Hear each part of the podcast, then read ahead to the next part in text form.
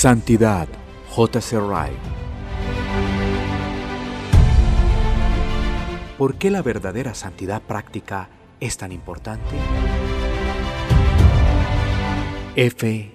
Tenemos que ser santos porque es la mejor manera de hacerle el bien a otros. No podemos vivir solo para nosotros mismos en este mundo. Nuestra vida estará haciéndole bien o mal a los que la observan. Es un sermón silencioso que todos pueden leer. Es realmente triste cuando son un sermón para la causa del diablo y no para la de Dios. Creo que se logra mucho más para el reino de Dios por medio de un vivir santo por parte de los creyentes de lo que nos imaginamos. Hay en este vivir santo una realidad que lleva a los hombres a sentir y los obliga a pensar. Lleva un peso e influencia que ninguna otra cosa puede dar. Da hermosura a la fe cristiana y trae a los hombres para que la tengan en cuenta como un faro que se ve desde lejos. El día del juicio probará que muchos, además de los esposos, han sido ganados sin palabra y gracias más bien a una vida santa.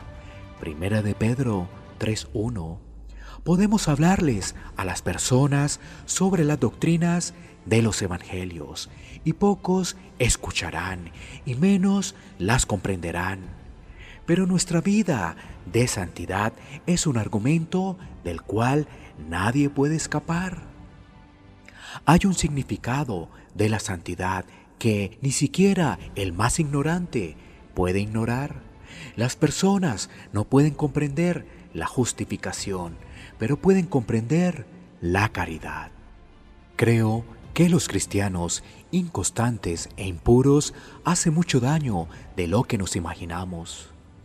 Están entre los mejores aliados de Satanás.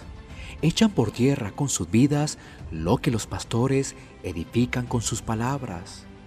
Causan que las ruedas del carruaje del Evangelio giren con dificultad. Les proveen a los hijos de este mundo un sinfín de excusas para mantenerse como están. No veo la necesidad de tanta religión, dijo hace poco un comerciante no creyente. Noto que muchos de mis clientes hablan siempre del Evangelio, la fe, la elección, las promesas divinas y lo demás.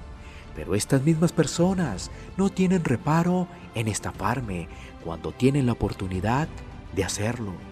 Entonces, si la gente religiosa hace estas cosas, no veo qué provecho hay en la fe cristiana.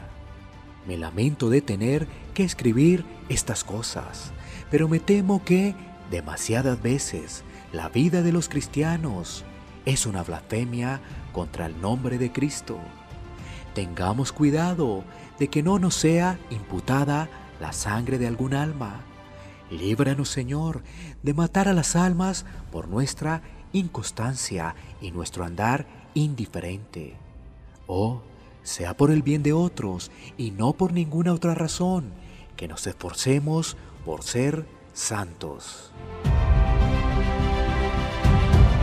G. Tenemos que ser santos porque nuestra tranquilidad actual depende mucho de ello. No podemos darnos el lujo de olvidarlo. Es lamentable que somos propensos a olvidar que hay una conexión fuerte entre el pecado y el dolor, la santidad y felicidad, y entre la santificación y la consolación. Dios ha ordenado sabiamente que nuestro bienestar y nuestro bien hacer estén entrelazados. Ha provisto en su misericordia que aún en este mundo le convenga al hombre ser santo. Nuestra justificación no es por obras. Nuestro llamado y elección no son por nuestras obras, pero en vano es que alguien suponga que puede tener un sentido vivo de su justificación o de una seguridad de su llamado, mientras por el otro lado descuida las buenas obras o no se esfuerza por vivir una vida santa. Y en esto sabemos que nosotros le conocemos, si guardamos sus mandamientos. Y en esto conocemos que somos de la verdad y aseguraremos nuestros corazones. Primera de Juan 2.3, 3.19. Así como el creyente no puede esperar sentir los rayos del sol en un día oscuro y nublado, tampoco puede sentir la fuerte consolación en Cristo si no lo sigue plenamente. Cuando los discípulos abandonaron al Señor y huyeron, se libraron del peligro, pero se sintieron mal y tristes. Cuando poco después lo confesaron valientemente ante los hombres y fueron encarcelados y flagelados, nos dice la palabra que ellos salieron gozosos de haber sido tenidos por dignos de padecer afrenta por causa del nombre. Hechos 5:41.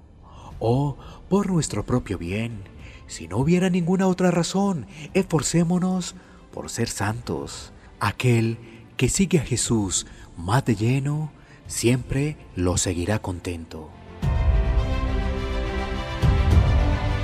H. En último lugar, tenemos que ser santos, porque sin santidad sobre la tierra nunca estaremos preparados para disfrutar del cielo. El cielo es un lugar santo.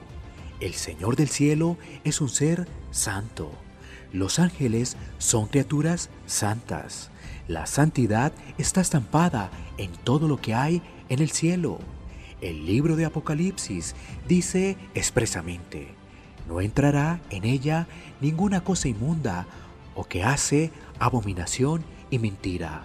Apocalipsis 21-27. Apelo solemnemente a todo el que lee estas páginas. ¿Cómo nos sentiremos en casa y felices en el cielo si morimos sin santidad? La muerte no obra ningún cambio. Cada uno volverá a vivir con el mismo carácter con el que dio su último suspiro. ¿Cuál será nuestro lugar si no conocemos ahora la santidad?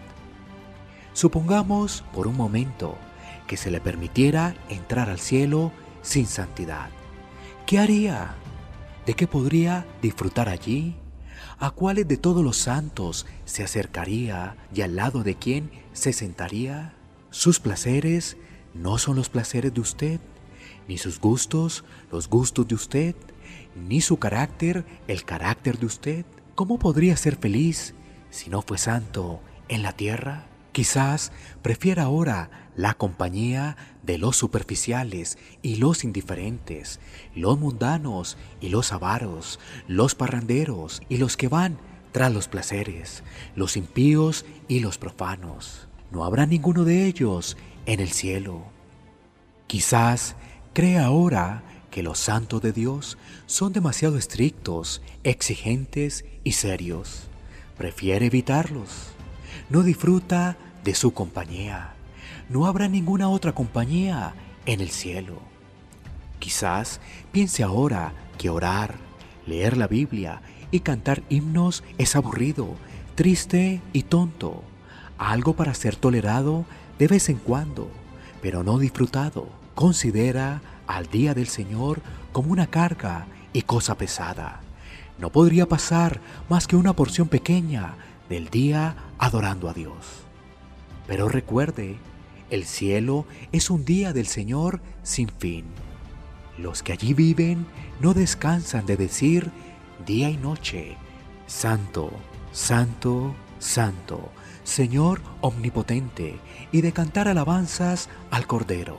¿Cómo podría alguien que no es santo disfrutar de ocupaciones como estas? ¿Cree usted que a alguien así le encantaría conocer a David, a Pablo y a Juan después de haber pasado toda una vida haciendo las cosas de las cuales ellos hablaban en contra? Disfrutaría de dulces conversaciones con ellos, comprobando que tiene con ellos mucho en común. Sobre todo, ¿piensa usted que se regocijaría de conocer cara a cara a Jesús el crucificado, después de aferrarse a los pecados por los que Él murió, se pondría de pie ante Él con confianza y se sumaría a la exclamación, Este es Jehová, a quien hemos esperado, nos gozaremos y nos alegraremos en su salvación. Isaías 25:9. ¿No le parece que la lengua del hombre impío se le pegaría al paladar de pura vergüenza y que su único deseo sería que lo echaran de allí? Se sentiría como un extraño en una tierra desconocida, una oveja negra en medio del rebaño santo de Cristo. La voz de querubines y serafines, el canto de ángeles y arcángeles y toda la compañía del cielo sería un lenguaje que no podría comprender. El aire mismo del entorno le parecería tan diferente que no lo podría respirar. No sé qué opinarán los demás, pero a mí me resulta claro que el cielo sería un lugar muy desagradable para el que no es santo. Imposible que sea de otra manera. La gente puede decir, de un modo muy incierto, que espera ir al cielo, pero no piensa en lo que dice. Tiene que haber cierta capacitación para participar de la herencia de los santos en luz. Colosenses 1:12. Nuestros corazones tienen que armonizar con lo que es el cielo. Para alcanzar el refrigerio de gloria, tenemos que pasar por la escuela de la gracia que nos prepara para ello. Tenemos que tener pensamientos celestiales, gustos celestiales en la vida ahora. De lo contrario, nunca nos encontraremos en el cielo, en la vida venidera.